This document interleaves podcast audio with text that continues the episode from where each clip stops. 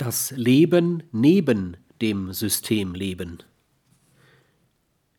Die Studenten der 1968er suchten existenziell und engagiert nach Identifikation mit dem sozioökonomischen System. Das vorgefundene System erschien aber so unmenschlich und so verhärtet, dass solche Identifikation nicht konkretisierbar erschien. Daraus zogen sie den Schluss, das System müsse verändert werden. Und das durch Aktion. Dabei hatten sie teilweise Erfolge, nämlich im Bereich privater Strukturen und der Duldung neuer privater Strukturmechanismen durch die öffentlichen Systemelemente. Etwa in der studentischen Mitbestimmung im universitären Raum oder in der Ausbildung außerparlamentarischer Gruppen, auch in Bürgerinitiativen. Das System jedoch konnten sie nicht ändern.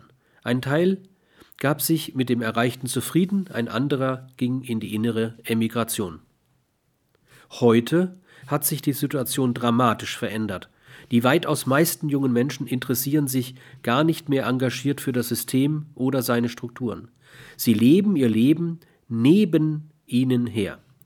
Sie, die Frage nach der Identifikation mit dem System oder seinen Strukturen erscheint unerheblich und sekundär, solange diese sich nicht durch konkrete Herrschaftsansprüche einmischen.